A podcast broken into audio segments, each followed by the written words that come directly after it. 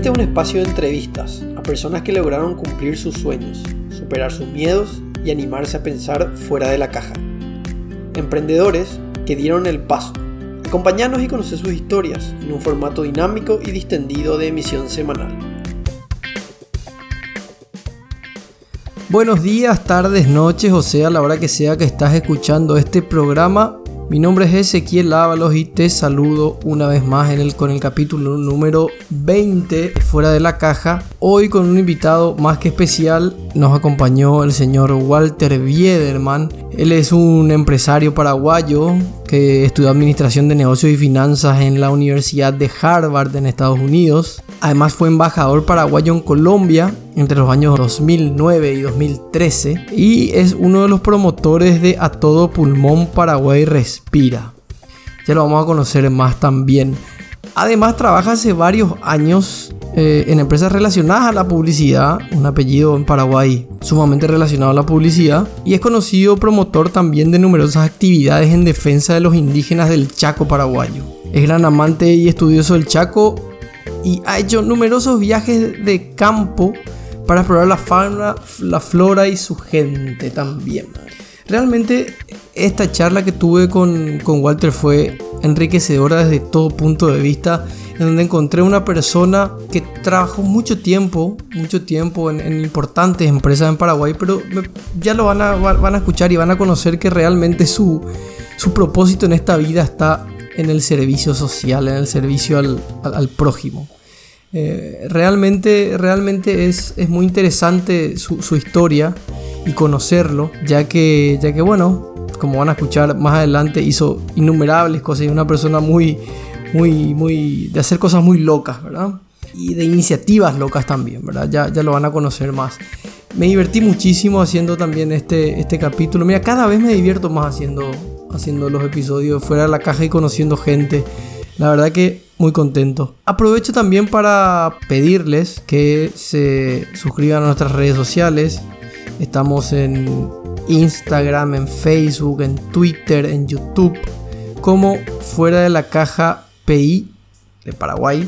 Les pido que se suscriban y que nos, y que nos hagan llegar sus, sus inquietudes, que nos hagan llegar sus, sus pedidos, sus comentarios, qué sé yo, de todo lo que, todo lo que, lo que ustedes me cuentan a mí es, es bienvenido y siempre sirve para seguir mejorando.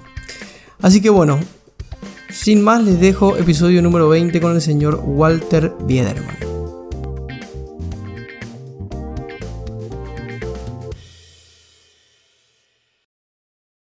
¿Qué tal, Ezequiel? Un gusto poder participar de tu programa que me parece muy novedoso, eh, muy inteligente de tu parte y me parece que uno habla más distendido y entonces los oyentes, que son el fin mismo de lo que estás haciendo, eh, van a verse beneficiados, ¿verdad? No, no en este momento que soy yo el entrevistado, sino que otro entrevistado, pero eh, brillante me parece, Ezequiel, te felicito.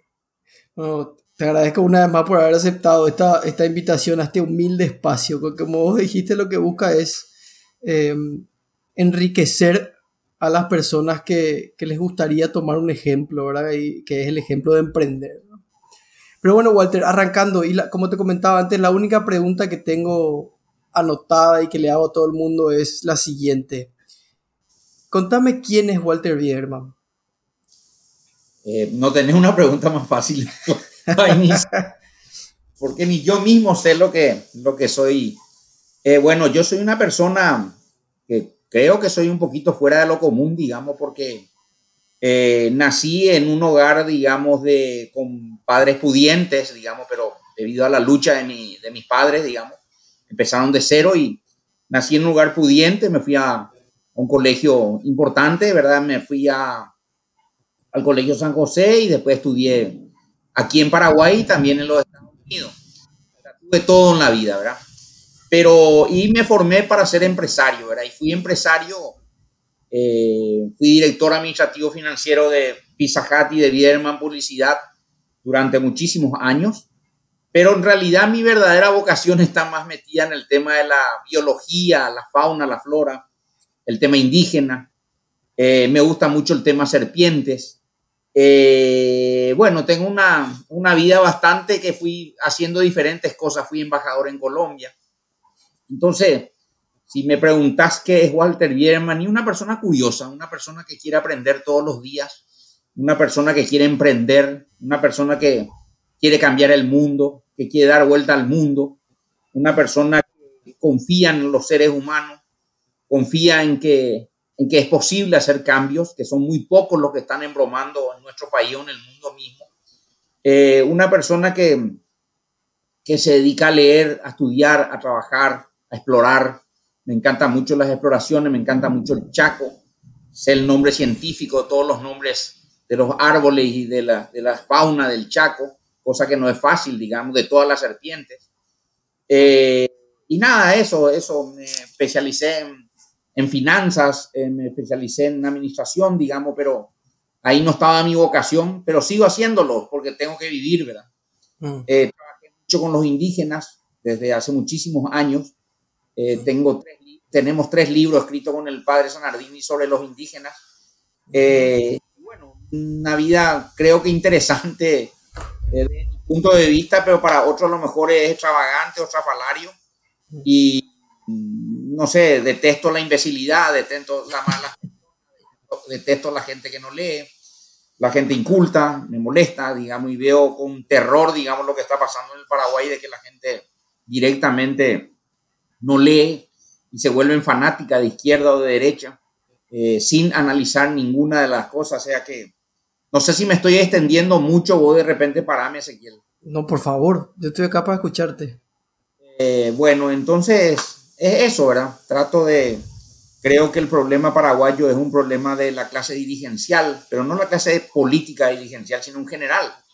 Eh, los gremios empresariales, los, la clase política, eh, la élite paraguaya me parece que es una élite en gran parte no bien formada o no formada. Y eso hace que tengamos la sociedad que tenemos. Ahora yo veo que tenemos un problema, eh, no es un problema político, sino que es un problema sociológico y un problema antropológico, en el sentido que nuestras élites no están preparadas. Por ejemplo, yo me doy cuenta que cuando hablamos con grupos de amigos de buenos colegios, de buena universidad, y le preguntas qué último libro leíste y nadie leyó nada. Entonces es muy difícil, es muy difícil construir una sociedad eh, de primer digamos, y es muy fácil culparle a la clase política nomás, eh, cuando ellos son los representantes genuinos de, lo, de los bárbaros que somos nosotros. Eh, salvando honrosa excepción. Por supuesto, y en fin, igual... que trato de aprender, que trato de hacer cosas diferentes unas de otras, salto de una cosa a otra. Y eso, ¿verdad? Pero mi verdadera ficción está lo que más me gusta, el tema ambiental, el tema fauna y flora. Mm. Walter, dijiste algo al comienzo que, que una persona que, que, viniste a cambiar el mundo. ¿Cómo te estás yendo con eso? Y cada vez más desilusionado, digamos. Yo tenía 17 18 años, pensé que podía dar vuelta al mundo, en el sentido de cambiar el mundo, de cambiarle tanto a un japonés, a un ruso, a un ucraniano que viviera en un país, el mundo, y después te vas, vos mismo te vas a dar cuenta que te vas limitando, digamos, cada vez te das cuenta que el mundo te va cambiando a vos y te das cuenta que ya tenés que hacer metas pequeñas y así vas avanzando, ¿verdad? Pero eh, yo creo que cuando uno tiene 17, 20 años, tiene una cantidad de proyectos, programas de qué va a hacer con su vida y que después la propia vida te va haciendo más conservador, digamos. Eh, primero tenés que cuidar a tus hijos, Después decís, bueno, una vez que ellos crezcan, yo me voy a dedicar a hacer lo que quería, pero después tenés que cuidarla a tus padres. Después ya decís, no, no puedo, pues tengo que cuidarla a tus nietos y así uno se va volviendo conservador. En el buen sentido la palabra, conservador en el mal sentido, sino que muchas cosas de repente se quedaron en el tintero y, y veo con desesperación, digamos, que el mundo de repente está tomando caminos eh, caminos raros, digamos, caminos que no eran lo esperado, caminos que 20 años atrás parecía que el mundo iba hacia un camino mejor, sin embargo ahora yo veo un mundo que se está dividiendo entre fanáticos y no fanáticos, entre religiosos y no religiosos, entre los que quieren el aborto y no el aborto, entre los que quieren, o sea, una cantidad de digamos. Eh, entonces me, me, voy frenando, ¿verdad? Pero voy haciendo lo que puedo, Ezequiel. Eh, trato de hacer campañas importantes para, el año pasado y el antepasado hicimos, perdón, el año 2019-2018 Mm. Hicimos una campaña de donación de sangre que fueron récord eh, mm. en la región y en Paraguay y fue un poquito cambiar el sentido y con eso queríamos que más gente se, se preocupe, digamos, en hacer obras buenas, digamos, la gente que, que tuvo buen, que, la buena educación, que se dedique un poquito a, a hacer cosas buenas, digamos. No sé si tuvimos resultados, resultados en donantes, pero no vimos que otra gente emprenda otras cosas.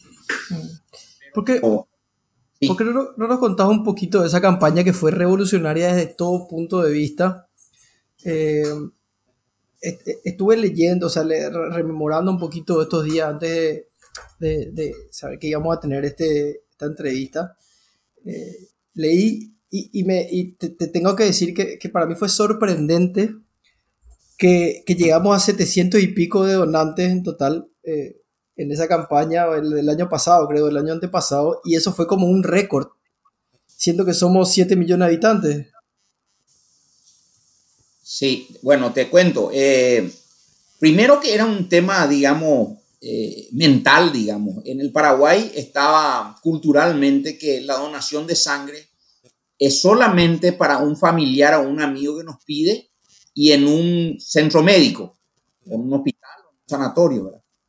Eh, nosotros queríamos revolucionar eso, ¿verdad? Y queríamos hacer que vos dones sangre a alguien que no conoces y donar en un lugar que no sea un centro, un centro médico, como el shopping center o la Asociación de Exalumnos del San José.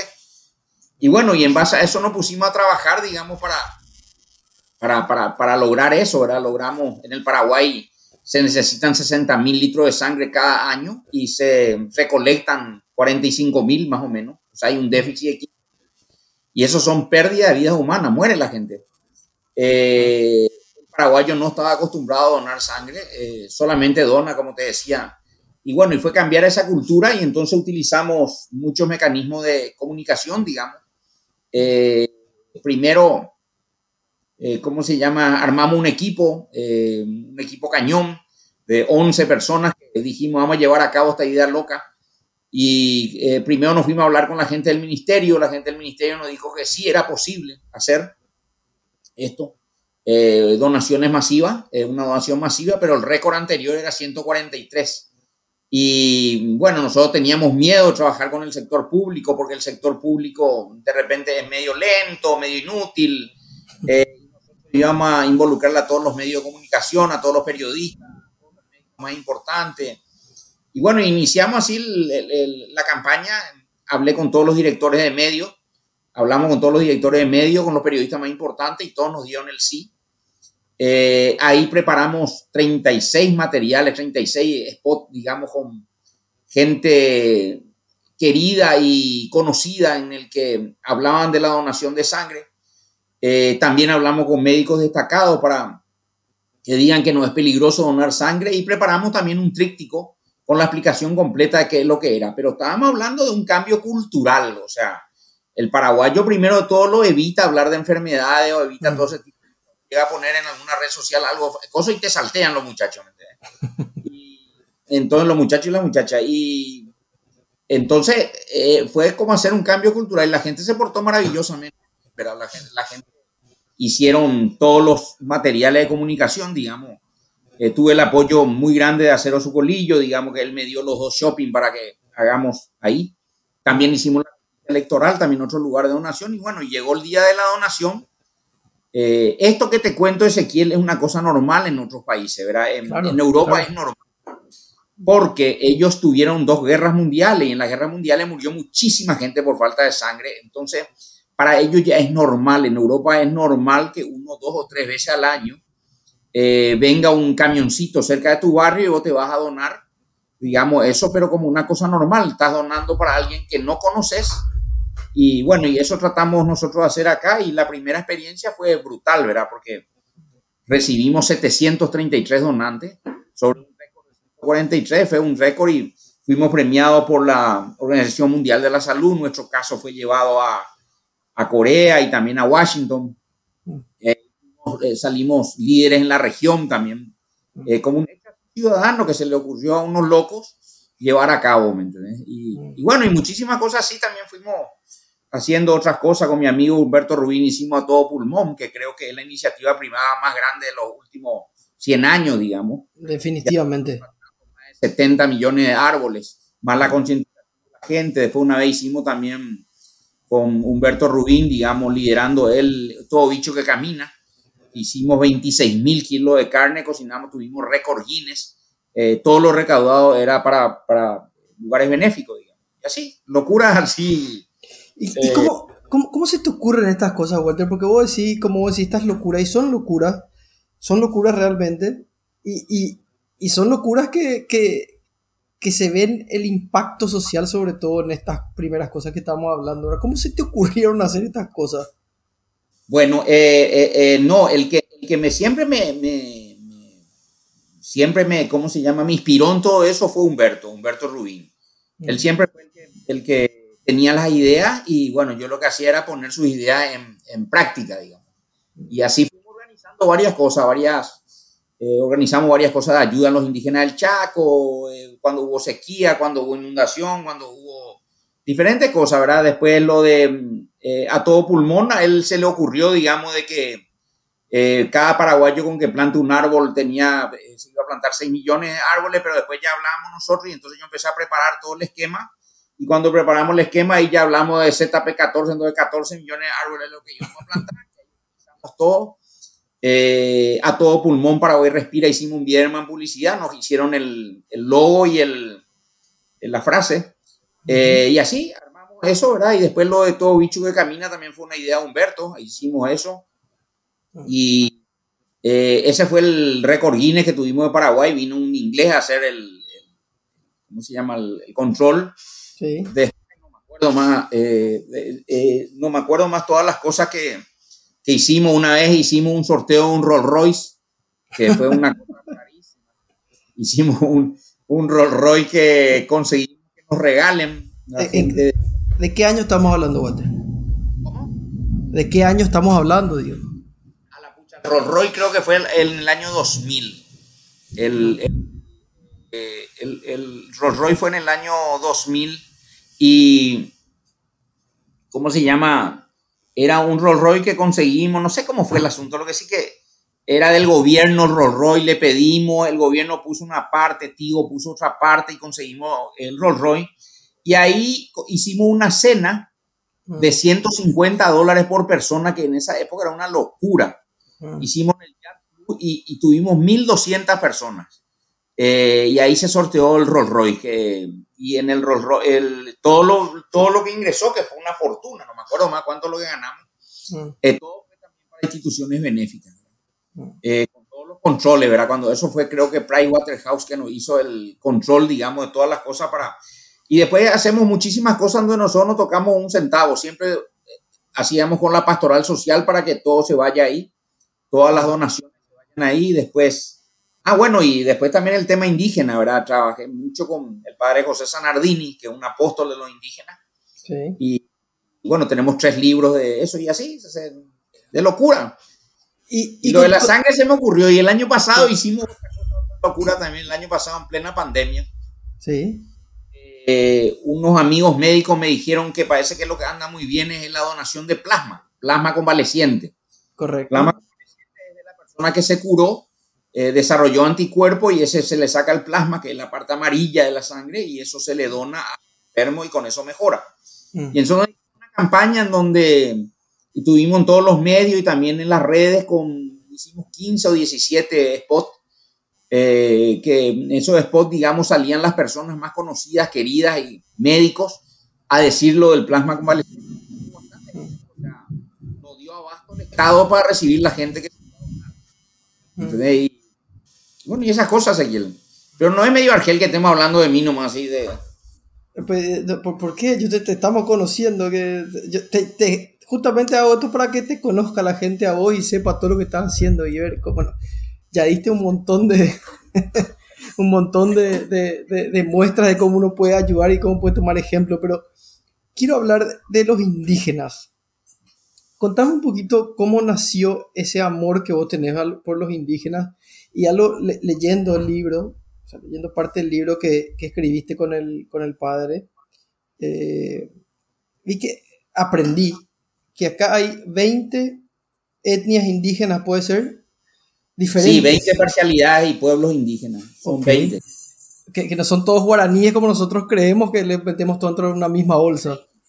Son seis nomás los guaraníes. Ok. Contanos un poquito de eso. Bueno, te explico. Eh, ¿Cómo surgió? Surgió porque yo andaba mucho por el Chaco y tenía mucha relación con los indígenas, eh, sobre todo con los ayoreos, que antes se le decía moro, que eran lo que la gente tenía miedo, ¿verdad? Porque eran supuestamente los malos, y con los nivaclés, que antes se le decía chulupí. Muy bien. Eh, yo tenía una hermosa relación con ellos, estaba todo bien, pero no tenía los conocimientos necesarios. Y allá por el año 88, 87, no me acuerdo, me encuentro en uno de esos viajes con el padre Sanardini. Y él me dice que, mira, vos tenés una, relación maravillosa con ellos, te bien y te gusta esto. Y él empezó a darme libros para que empiece a aprender sobre los indígenas. Y ahí tomé en serio y empecé a, a leer muchísimo y a tener la experiencia de vida con ellos. Y realmente es increíble. Ezequiel es la gente más buena del mundo, es la gente espectacular. Y bueno, y ahí le fui conociendo. Ah, bueno, ahora quiero explicar ya para, para toda la que nos, que nos escucha, que nos va a escuchar, que eh, en el Paraguay, en el Paraguay, una señora, Branislava Susnik se llamaba, era creo que de Eslovenia o algo por el estilo, y ella hizo la, ella vino contratada por el doctor Andrés Barbero de la Fundación La Piedad, y eh, ella hizo la división, digamos, de las de los indígenas, pero hizo en el sentido lingüísticamente hablando, o sea, ella escuchando dividió en cinco familias lingüísticas los que están en el Paraguay, los indígenas que están en el Paraguay, que viven en el Paraguay. Dividió en cinco familias lingüísticas. Dentro de cada familia lingüística, cuando hablo es lo mismo que se diga, por ejemplo, un paraguayo, un italiano y un francés son latinos por, por, por la eh, por la lengua que hablamos, somos de origen latino. Correcto. La misma cosa se hizo con los indígenas, dividió en cinco familias lingüísticas. Dentro de esa familia lingüística, otra vez, hay 20 pueblos o 20 parcialidades indígenas. Antes se le decía etnia, ahora ya no, no se utiliza más ese término. Eh, son 20, ¿verdad? De esos 20, para hacerlo fácil, hay 6 que son guaraní. Solamente esos seis son cuatro acá en la región oriental. En la región oriental están cuatro que son los Paita Uterá, los A, los Guayaquil y los Abá. Esos son los cuatro que están de este lado. Y en el lado del Chaco hay dos eh, parcialidades indígenas o pueblos indígenas que viven en el Chaco. Y sobran 14 otros pueblos indígenas que son totalmente diferentes, son, y entre ellos también, o sea, son que se les llamaría pámpidos, que son los del Chaco, digamos, y ellos son 14 eh, totalmente diferentes entre unos y otros, qué sé yo, entre un ayoreo y un nivaclé hay tanta diferencia como entre un alemán y un, y un chino, en su lengua, en cultura, en todo. Entonces, ese es un tema, digamos, que en Paraguay no se maneja y se piensa toda la raza guaraní, raza guaraní, y cuando le hacen raza guaraní es simpático porque le toman foto al, indígena macá. Y entre un macá y un guaraní hay tanta diferencia como entre un alemán y un, no sé, y un, y un mogol, un mongol, ¿me entiendes? O sea, hay una diferencia que nada que ver uno con otro, de origen, de cultura, de comida, de religión. Bueno, y eso, y en el Paraguay están más o menos asentados en unos 600 lugares eh, estos indígenas, estas 20, eh, estas 20 parcialidades o pueblos indígenas, están en 20 lugares, ¿verdad? Con muchísima pobreza, en la lucha todos ellos. Y bueno, es un patrimonio gigante que nosotros tenemos, pero que no le estamos dando mucha, mucha importancia. Y, en fin, eh, me gustó mucho ayudarle y tratar de trabajar para que la gente los conozca, digamos, para que la gente sepa que, que son seres humanos y que el único que son pobres y además indígenas. ¿Y por, ¿Y por, qué crees, Walter, que, que, en nuestro país no se le da no se da la pelota que se le tiene que dar o el lugar que se le tiene que dar a los indígenas? y porque es cultural, Ezequiel. Yo creo que es cultural. Yo creo que nosotros siempre pensamos que el indígena está por de menos. Entonces, fíjate vos que todo el mundo se agarra y dice, somos la gloriosa raza guaraní, la gloriosa, y que, le vean a cómo están viviendo los guaraní. Están viviendo en las esquinas ahí muertos de hambre o en sus comunidades. Eh, te estoy hablando de los cuatro, las cuatro parcialidades que viven en, en la región oriental, digamos. Correcto. Y nosotros orgulloso de la sangre guaraní, sangre guaraní. Mirad a los guaraníes, los guaraníes están viviendo una vida horrorosa, ¿me mm. En fin, es un problema de que, de que siempre el blanco trató de, de, menos al, al, guaraní, digamos, por más que los guaraníes tienen unas cosas interesantísimas, Ezequiel. Mm. Eh, para contarle a la audiencia, digamos, el idioma guaraní es la tercera lengua en nomenclatura científica después del griego y el latín.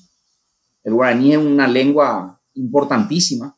Mm. Es algo que nos identifica a nosotros los paraguayos. Hay muy pocos países en el mundo, sino el único, mm. donde la lengua del sometido, del indígena sometido, es la lengua que aprende el que sometió. O sea, los españoles, alemanes, japoneses que vienen acá aprenden guaraní. Mm. Entonces, el guaraní es el idioma más hablado acá en el Paraguay. Es una cosa muy rara, porque normalmente en todos los países esa lengua quedan en el olvido, digamos, porque los blancos no usan sin embargo, acá los blancos usan, ¿verdad? Claro, primero, o sea, eh, acá en Paraguay se habla primero en guaraní y después en castellano. Exactamente, es una lengua maravillosa, una lengua que describe muchas cosas que en español no podíamos escribir y otra de las cosas muy importantes es que el Paraguay el 14 y 15 de mayo, esos muchachitos, digamos, que dieron, eh, ¿cómo se llaman? El golpe de Estado, como no, no es el golpe de Estado, sino que hicieron el... La independencia independencia. Eran muchachos de 18 a 17 a 25 años, creo que tenía el mayor, pero ya ellos querían ser paraguayos.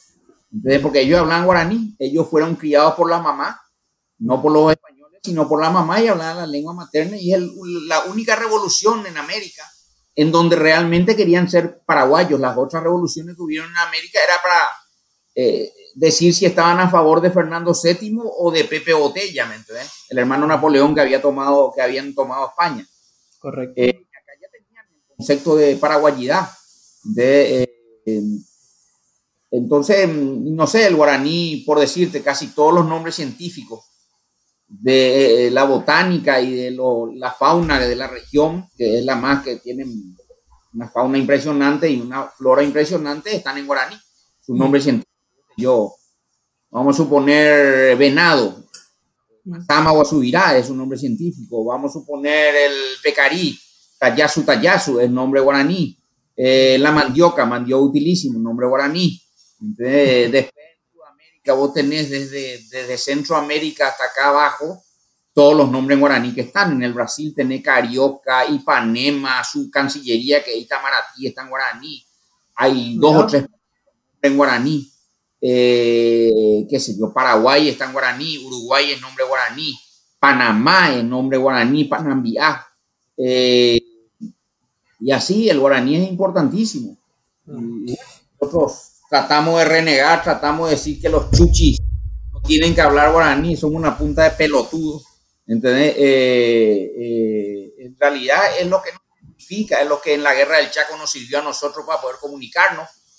Eh, eh, para darte una idea y para que la audiencia sepa, digamos, el, el que hizo, el sabio que hizo la clasificación científica, reino, clase, orden, familia, género, especie, era un sueco que se llamaba Carlolo Linnaeus.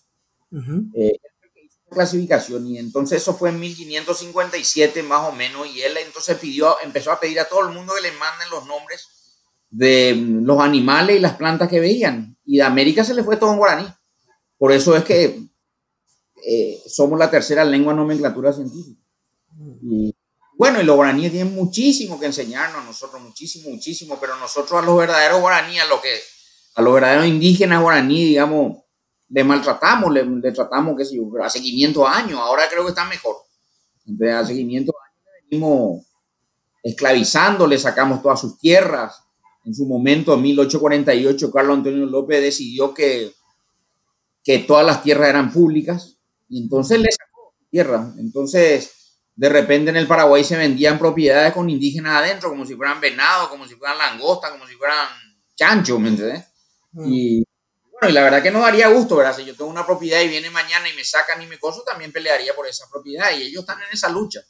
La falta de territorio, que la falta de tierra que ellos tienen, ¿verdad?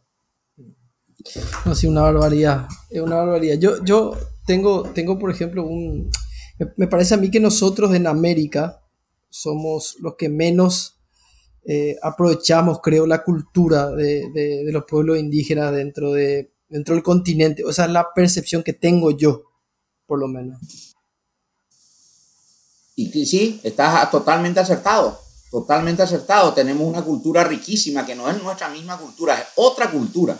Mm. Eh, pero que es una cultura que nos enseña muchísimas cosas todos los días, ¿verdad? Nosotros estamos descomponiendo, ellos se dedicaron a mantener el mundo. Eh, son más buenos que nosotros, piensan más en general. Eh, en fin, Ezequiel, mira, te cuento un caso, por ejemplo. Manejame vos los tiempos, Ezequiel, pues no, No, no hay problema, no hay problema. estamos estamos súper, estamos súper. Había un ayoreo, que eran los moros de antes que se le tenía mucho miedo, ¿verdad? Antes, antes te premiaban por matar a un moro, digamos. Y un ayoreo que fue capturado cuando tenía 8 años, allá por el año 50. Fue capturado enlazado. Eh, él estaba con su mamá y con unos hermanitos, estaban cerca de Bahía Negra y unos personales a caballo. enlazaron, ¿verdad? Y eh, uno casi lo mata ahí con su 38, pero se salvó. Y le alzaron al tipo en un. Él estaba desnudo, ¿verdad? Le alzaron en un caballo y le llevaron y le pusieron una jaula para él era como un, no sé, era como que te lleven a Marte, porque él nunca había visto un perro, nunca había visto una jaula, nunca había visto completamente diferente, ¿verdad? Y ocho años tenía, o no, un poco más creo que, o diez años. Y para los paraguayos también era la misma cosa, era, era un animalito, era lo, más raro del mundo, porque ahí le llamaban y le llamaban a los moros también, que era que tenían doble talón, era, era una cosa rara, era para, por un tipo de zapato que yo una zapatilla cuadrada de piel de moreví, de tapir. Y bueno, a este muchacho le trajeron en un barco, le trajeron en una jaula, una jaula, imagínate vos. Y José Kevi se llama. Le trajeron una jaula y en todos los puertos que paraba el barco, todo el mundo salía a mirarle al, al lloreo, eh, al moro, digamos, en jaula. Bueno, lo que sí que este muchacho después creció entre los, entre los, eh, entre la gente de la marina, entre los sacerdotes, y bueno, y ahí se hubo una guerra entre los religiosos por, ¿cómo se llama?, conquistar alma en el Chaco, entre los evangélicos y los católicos, y bueno, y los católicos lo usaron a este señor para ir al Chaco y conquistar a Lloreo, digamos, eh, para que les amance, para que le diga que no, no sean violentos. Bueno, lo que sí que, para hacer corta la historia, en el año allá 95, 96, se me ocurrió la idea de pedir una pensión graciable a esta persona que era absolutamente pobre, mm. eh, diciendo que él colaboró mucho en la pacificación chaqueña, digamos, entre los moros y los, y los blancos. Mm. Y bueno, me tuve muy buena acogida. Eh, los congresistas enseguida eh, nos apoyaron, digamos. Y salió la, la, la, ley, después de mucho, pero salió, ¿verdad? Y después el Ministerio de Hacienda, todos, hablé con todos y bueno, fueron espectaculares. Inclusive la persona que estaba ahí donde se cobra, eso fue espectacular, le hizo todo un show ahí cuando cobró la primera vez. 300 mil guaníes mensuales era el, o es. Ah. Y la, él es pobre de pobre, pobre, pero de pobreza. ¿eh? La gente, pues, y el día que nos vamos a cobrar su primer cheque, nos ah. vamos a cobrar y y de ahí nos vamos al banco a cambiar el cheque de los 300 mil que para él era una fortuna 300 mil, pero no era nada. Y le digo, bueno, ¿y qué vas a hacer con tu plata? Y llévame a... cosas que traían de la Argentina. Mm. Campeones para toda su comunidad. O sea, ellos no piensan en ellos mismos, piensan en, imagínate la generosidad del tipo, digamos, de, de cómo es eh, una persona que su plata más grande, el tipo eh, da para su comunidad, ¿verdad? Después, por ejemplo, el saludo de ellos es paje singay, se dicen que significa paz en tu alma. Es hermoso. Y cuando te van a mano, que te toman el brazo, te dice Asegima Manay, que significa tomame mi mano, que es muy diferente a, a pasar la mano. Entonces, ah. el tema indígena es un tema lindo, pero la gente, ah. digamos, tiene tiempo de, de pensar en ellos y no somos capaces de resolver el problema que es muy fácil, digamos, no necesita mucho dinero, encima hay muchas donaciones internacionales que se pueden conseguir, digamos, para comprar las propiedades que ellos necesitan y listo. Entonces, pues yo lo único que pido al pueblo indígena no es que se le dé nada en especial, en absoluto, nada, nada, igual que cualquier otro paraguayo. Eh, el paraguayo de por sí tiene, tanto sea el campesino paraguayo o el indígena, que es un paraguayo, también tiene derecho a, a la tierra, derecho a salud y educación y punto, nada más. Eso nomás. Con eso estaríamos eh, bien, ¿me entiendes? Eh, esos derechos nomás inalienables de todo ser humano que vive en un, que vive en un estado, que vive bajo un gobierno, digamos, tiene derecho a eso, ¿me entiendes? Eh, no pido más que, que, lo que se le da a cualquier otro campesino, Y eso sería porque también estar regalándole cosas es absurdo y es una mala cosa. No es eso. No, totalmente, totalmente. No hay como decir un tema que la verdad que da para profundizar. Pero Walter, te quiero llevar ahora a otro lado, a otro, a otro polo la conversación. Y, y, contame un poquito, bueno, vos me contaste que estudiaste en el Colegio San José, de ahí te fuiste a estudiar hasta, también estudiaste en Estados Unidos, eh, estudiaste en Harvard. ¿Cómo es estudiar en Harvard? y es una cosa impresionante, impresionante. Eh, primero, bueno, eh, la, que, la que tuvo la, la, la, aceptación en Harvard fue mi señora. Eh, okay.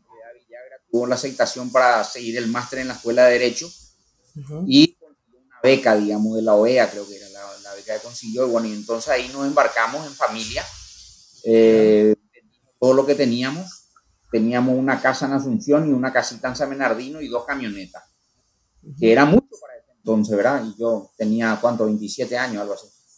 Y bueno, vendimos todo, nos trataron todos de loco, de bárbaro, qué sé yo, tirar todo, dejar el trabajo, todo para irse un año allá, ¿verdad? Eh, un año y un poco más.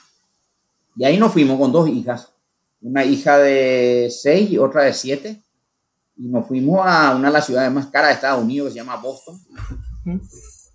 Increíble belleza. Una chica nos acompañó también. Eh, eh, bueno, ahí nos fuimos nosotros y bueno, yo, mi señora siguió, eh, estudió Derecho y yo me metí en la escuela de negocios, a estudiar negocios. Y Harvard es un mundo increíble, increíble, Ezequiel. Es, siempre tuve las ganas, digamos, de que más paraguayos se vayan a estudiar a Harvard. Después se fueron eh, mi señora fue la primera que se fue a, la primera mujer en recibirse en, Harvard, digamos, el primer máster en, en, Harvard, eh, mujer paraguaya. Y después, bueno, yo estuve siguiendo finanzas, estuve siguiendo economía, estuve siguiendo marketing, después negocio propiamente dicho. Y era un mundo increíble, primero por las enseñanzas que uno recibe y después los contactos que haces, ¿verdad? O sea, cuando yo estaba, estaba toda la que después fue la clase política más importante de Colombia, estaba Uribe, estaba Pastrana, estaba Francisco Santos, que fue vicepresidente, Carolina Barco, que fue la canciller, Luis Alberto Moreno, que fue canciller y también fue el, el, director de la, del BID durante muchos años, ahora creo que dejó. Eh, bueno, muchísima gente, inclusive un compañero de mi señora fue el hijo de Osama Bin Laden, o sea, el hermano de Osama Bin Laden. Mira vos, mira. Claro, el papá de Osama Bin Laden, un hombre muy rico, que tenía como muchísimos hijos, digamos, y uno de ellos estaba en Harvard, bueno, pero... Y muchos de los que fueron nuestros compañeros y los que fueron cosas llegaron a cargos importantísimos. Es una excelencia increíble. primero lo donde vivís. O mm. sea, Boston es una ciudad increíble y Harvard es una cosa de loco porque cuando uno habla de Harvard está diciendo no una universidad nomás, es como estar, como decir un barrio, como Villamorra más o menos, así. Todas las diferentes escuelas y el sentido que ellos tienen de, de calidad es impresionante. Imagínate que nosotros el año 91 era ahí, ya teníamos internet entre nosotros. Entre la gente de Harvard ya teníamos internet. Harvard tiene 100 bibliotecas entre ellas dos o tres que son las la segunda o tercera más grande de Estados Unidos. La escuela de negocios más grande del, de negocios del mundo. Eh, los profesores que enseñan ahí son los mejores del mundo. Seguimos también en la escuela John F. Kennedy, la escuela de gobierno. Seguimos un curso de elecciones eh, con mi señora y en ese curso los que venían a dar el curso eran toda la clase política americana, digamos, todos los que eh, después fueron los capos o lo, que son los capos. En fin, es la excelencia, tiene no sé cuántos premios Nobel, cuántos presidentes de la República. Todos los días Ezequiel en Harvard. Supongo que las otras también grandes universidades también son así, tanto de, Estados Unidos como del Reino Unido o de otros países así. Todas las noches, uno normal no tiene tiempo, pues demasiado tener que estudiar. Eh, pero todas las noches vos tenés dos conferencias mínimo en lugares diferentes de algunos premios Nobel o de algún presidente de la República de algún país. O sea, todos los días eso. Eh, estamos hablando, qué sé yo, en ese momento cuando nosotros tuvimos, ellos tenían un presupuesto que era casi como el presupuesto de Paraguay. Wow. Sí, no, era un presupuesto gigantesco, me dice, eh, eran básicamente del presupuesto de ese. Me acuerdo porque Acero Sucolillo, estando allá, me, me dijo, hace pues una, una nota larga sobre Harvard. Y entonces eh, me inscribí ahí, me fui, me anoté y hice un estudio completo de Harvard para enviar y salió en el diario ABC eso. Eh, y eh, me acuerdo que ese presupuesto gigantesco, una cifra enorme, como el 20%, era solamente para, solamente era para investigación. Y de ese presupuesto, otra vez, el ingreso de ese presupuesto, una parte que no era importante era de los alumnos, eran mucho más de donaciones. Entonces, donaciones de gente que estudió ahí o algo estilo, ¿me entiendes? Y, y estaban donando eso.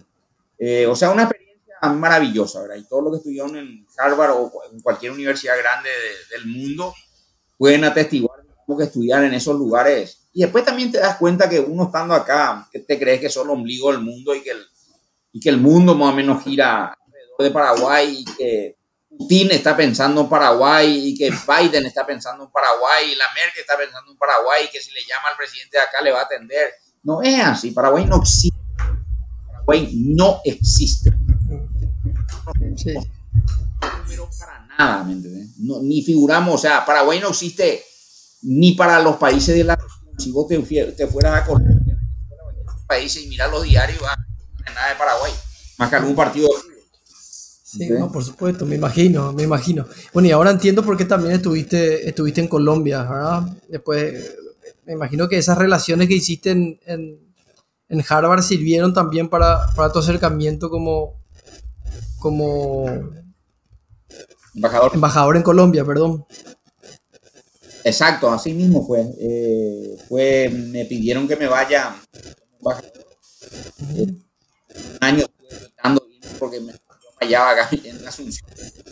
Una casa hermosa, una quinta que eran en, Luque, que tenía todo, teníamos caballos, teníamos huertas, teníamos vacas, teníamos perros gigantes, toda la necesidad total. Bueno, pues lo que sí que al final me fui. Porque ahí toda la clase política eran amigas. Eh, uno de ellos fue mi compañero y gran amigo hasta hoy, que fue vicepresidente y que ahora es embajador de, Colombia en Washington, Francisco Santos, que es una persona que escribió un libro sobre el noticias de García Márquez, una persona, es una persona muy conocida y en Colombia, en Colombia tres años y cuatro meses con mi señora. Después ya mi papá estaba enfermo y después murió mi mamá y entonces nosotros ya había pedido para volver, renuncié varias para volver, digamos, por... Sí, te escucho perfecto. Apago la cámara porque, porque parece que se va y viene la señal nomás por eso. Y bueno, y eso, eso, me acuerdo que eh, una de las cosas lindas, digamos, de mi vida era que cuando falleció mi papá yo vine rápido y estuve en el velorio y ahí tuvo la generosidad y la gentileza de mi papá y estuvimos dos horas juntos ahí. Yo ah. hacía tiempo veía, tu papá fue muy amigo mío cuando éramos jóvenes, cabezudos, terrible éramos. Pero terrible, terrible. Te creo. Y me crees, ¿verdad? Y bueno, pero después la vida no, no se paró, digamos. Él ya tuvo otro grupo de amigos, yo otro grupo, ya hicimos diferentes cosas. O sea, ponerle que a los 19, 20 años ya ya nos veíamos poco, digamos. él se enfermó y después de la enfermedad estuvo muy bien y el papá murió en, mayo del 2012. Y el amigo Coco estuvo ahí dos horas conmigo, ¿verdad? Estuvimos hablando, hablábamos hacía tiempo. nos reímos de, las anécdotas, digamos, de que teníamos de, de jóvenes que cuando éramos, qué sé yo, unos bárbaros, unos Drácula, éramos más o menos. Después le fue muy bien, a él fue un exitoso abogado y gran amigo. En fin, más porque sos el hijo de mi amigo. Sí, no, yo sé, yo sé, él te tenía mucho aprecio también a vos, siempre, siempre me contaba. Me comentaba también porque, bueno, yo entré también al, al, mundo del, del, de la finanza y de, de, la administración y el marketing y siempre me contaba que tenía miedo Walter bien, che, cuando necesite vamos a hablar con Walter. Está bien, no, te preocupes. Coco le conocí muy bien a tus abuelos. Ah, sí, Eran ah, dos, Coco. Dos, dos, dos, personajes. Tu abuelo era un personaje que todas las tardecitas él salía a la vereda a escuchar radio. Sí, vuelta a vuelta se dormía y le robaban su radio por eso.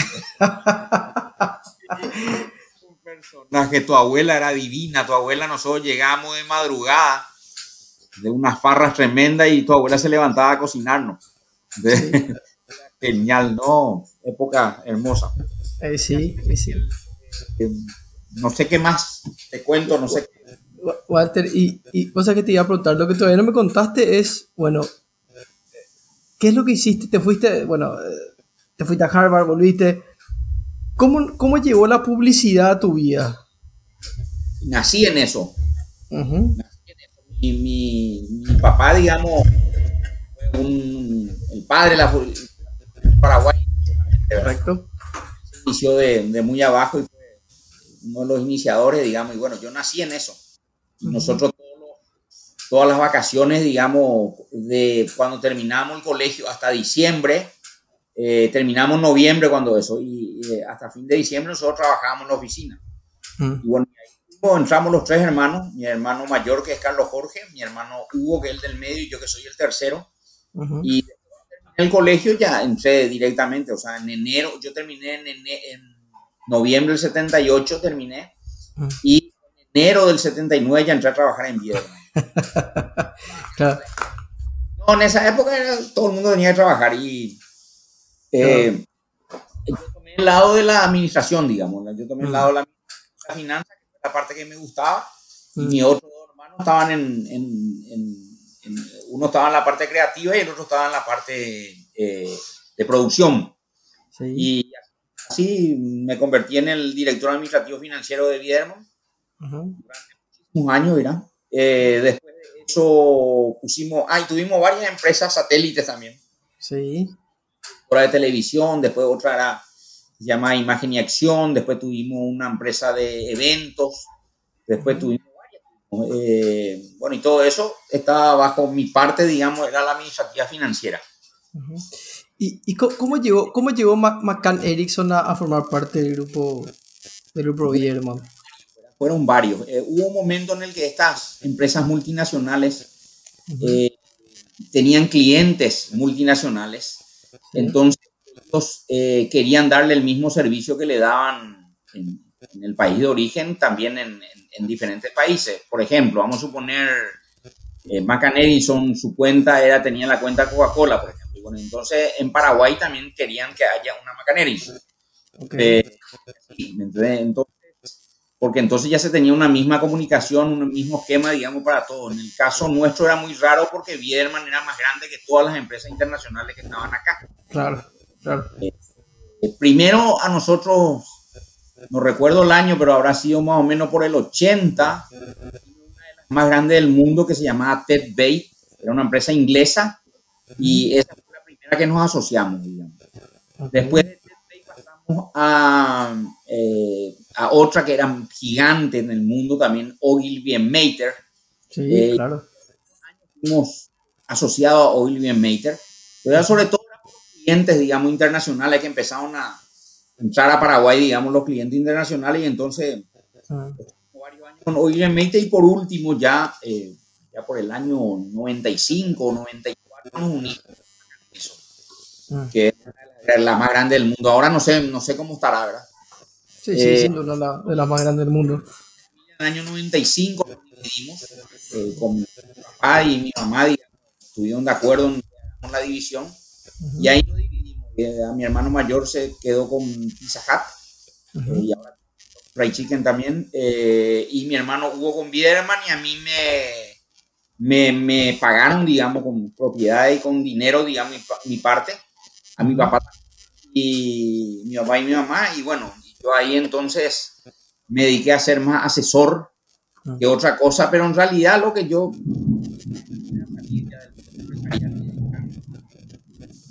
Los temas sociales y el tema indígena y el tema chaco y aprender más sobre fauna y flora, ¿verdad? Fui saliendo empresarial y feliz, digamos, feliz porque tenía más tiempo, podía dedicarme a eso y tenía, eh, no, ¿cómo se llama? Tenía un poco de dinero para eso y bueno, a eso fue lo que me dediqué, digamos. Walter, y, ya casi llegando al final, ¿qué, ¿qué, le dirías a un emprendedor hoy ya, después de haber vivido todo lo que nos contaste, qué, qué le dirías a un emprendedor que está ahí escuchándote al otro lado? ¿Qué, consejo le darías? Bueno, primero felicitarle, ¿verdad? Porque el término emprendedor es algo demasiado lindo, emprenda lo que emprenda, ¿verdad? algo lindo, algo que te llena la vida, algo que, que te gusta mucho, que te, te, hace entrar como una paz en tu alma, digamos, y que emprendan, ¿verdad? Que emprendan, pero eh, siempre hay que tener en cuenta que siempre hay que tener un plan, siempre hay que ir así atropellando nomás la idea es hay que, tener un plan, hay que elaborar una estrategia, de la estrategia, digamos, tener un plan y de ese plan tener hojas de ruta. Es muy importante hacer eso, si no uno se estrella, digamos. Hay un dicho japonés que dice eh, una, ¿cómo era? Un sueño sin una acción termina en un sueño. Ah. Pero pero un sueño sin una estrategia termina en una pesadilla. Eh, entonces, al emprendedor le diría que luchen, sigan lo que, lo, que quieren, sigan, pero con toda cosa, pero no se lancen así nomás, sino que hagan un, plan estratégico, hagan un, o sea, perdón, una estrategia, hagan un plan y hagan una hoja de ruta de cómo llevar a cabo ese plan y ahí métanse. Pero recuérdense el dinero no es lo más importante. Recuérdense que si están emprendiendo algo, emprendan algo para ayudar a que la sociedad y el mundo sea mejor. Eh, acuérdense que tienen que ganar dinero, eso es muy importante que ganen dinero, que sea lucrativo el negocio, eh, pero también es muy importante en pensar en, los demás, los que no tuvieron la oportunidad de prepararse, los, que la oportunidad de estudiar, la oportunidad de, de comer bien como nosotros. Eh, yo, o sea, ese emprendedor en este momento se demostró, digamos, el Paraguay fue salvado de emprendedores. Eh, cuando vino la pandemia era increíble, el primer país que yo vi, pues, apenas vino la pandemia y el encierro y ya los muchachos empezaron a fabricar unos tambores que colocaban frente a las tiendas para que vos te lajes la mano. La gente que trabajo se convirtió en, en, entregar delivery, o sea, fue impresionante. El Paraguay de los emprendedores, me saco el sombrero, y salvaron al Paraguay, no salvó este gobierno, salvaron los emprendedores, salvaron la cantidad de gente que hacía ollas populares, que mm. repartían, no sé, miles de ollas de comida para todo el día, si no iba a haber una explosión social. Sí, seguro.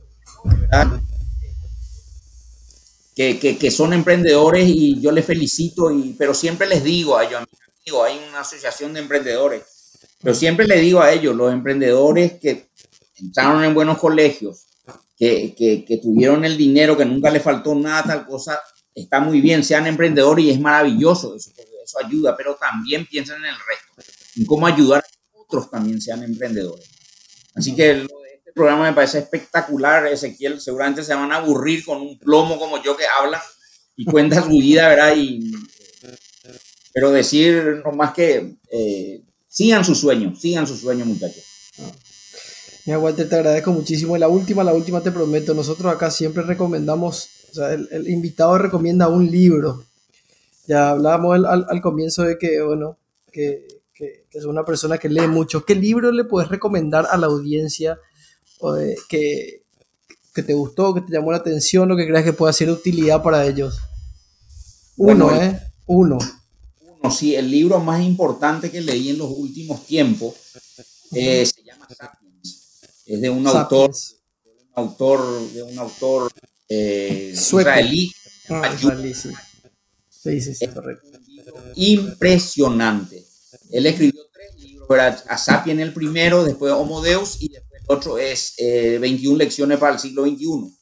Pero lean el libro Sapiens, el primero es espectacular porque eh, empieza de que de nuestra abuela común que fue un chimpancé y de ahí va desarrollando cómo nacieron las religiones, cómo nacieron los pueblos, cómo nacieron las ideologías, cómo es y cómo es el mundo que tenemos ahora, que cómo nos convertimos de animales a dioses. Mm. Ese es un libro imprescindible, Ezequiel, imprescindible.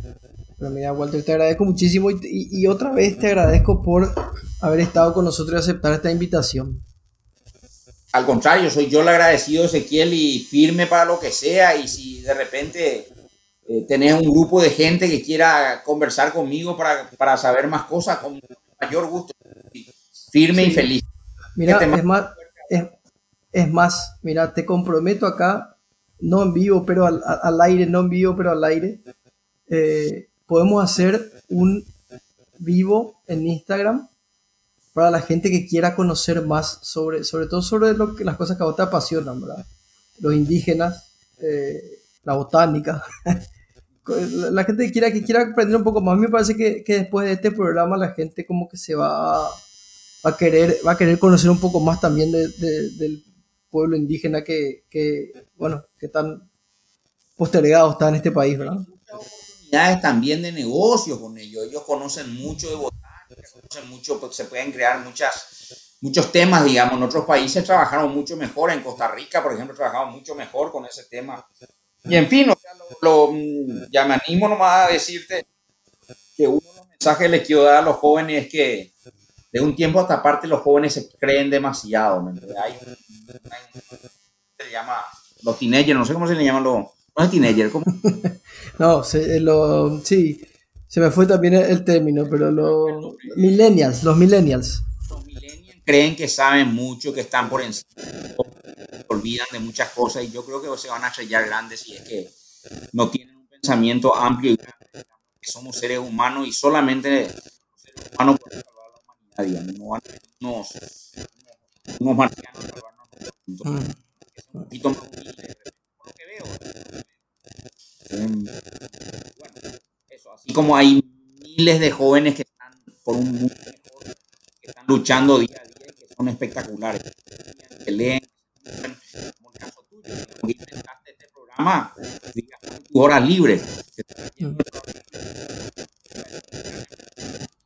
Bueno, un abrazo fuerte, Ezequiel. Te mando un abrazo, Walter. Gracias otra vez. Un abrazo. Esto fue un capítulo de Fuera de la Caja. Nos vemos en una semana con otra historia de emprendedores que se animaron a dar el paso. Seguinos en redes sociales, Facebook y Twitter como arroba fuera de la caja PY.